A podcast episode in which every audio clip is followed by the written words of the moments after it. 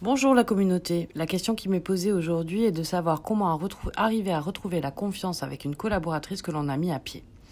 Un petit peu d'éléments de contexte. Ma collaboratrice a commis une faute professionnelle et m'a menti.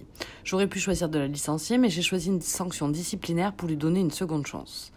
Depuis son retour, je ne retrouve plus sa loyauté ni son envie de travailler ensemble. Ai-je fait une erreur?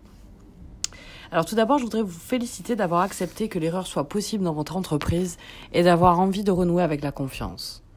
Les sanctions prévues par le Code du travail sont établies de manière graduelle et cela explique certainement pourquoi, alors que le licenciement aurait pu être retenu, vous avez fait le choix avec une très bonne intention au départ euh, de retenir la mise à pied disciplinaire à la place.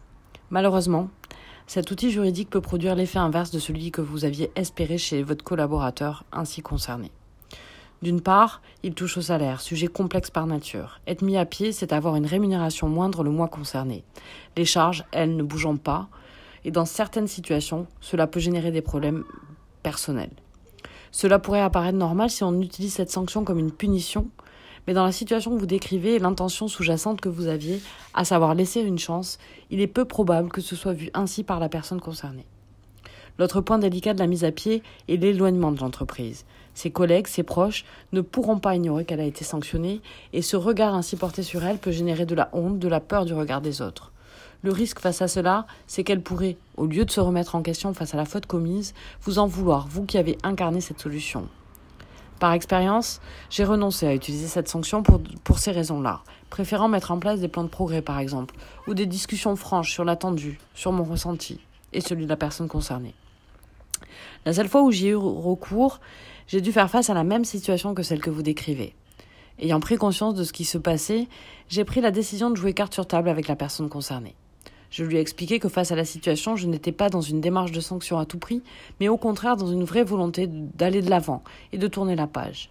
Je lui ai également exprimé que j'avais pris conscience que cette sanction n'avait pas été vécue comme cela, en tout cas comme je l'avais imaginé, et que je n'avais pas forcément fait preuve de l'empathie nécessaire pour comprendre comment elle pourrait recevoir les choses.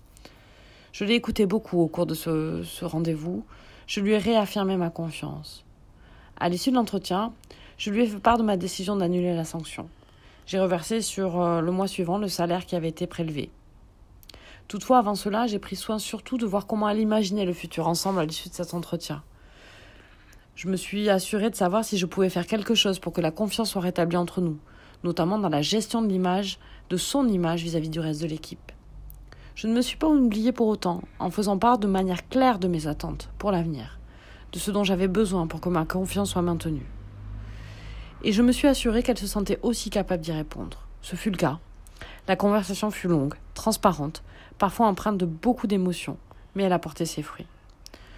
Je vous souhaite que la relation avec votre collaboratrice s'améliore également.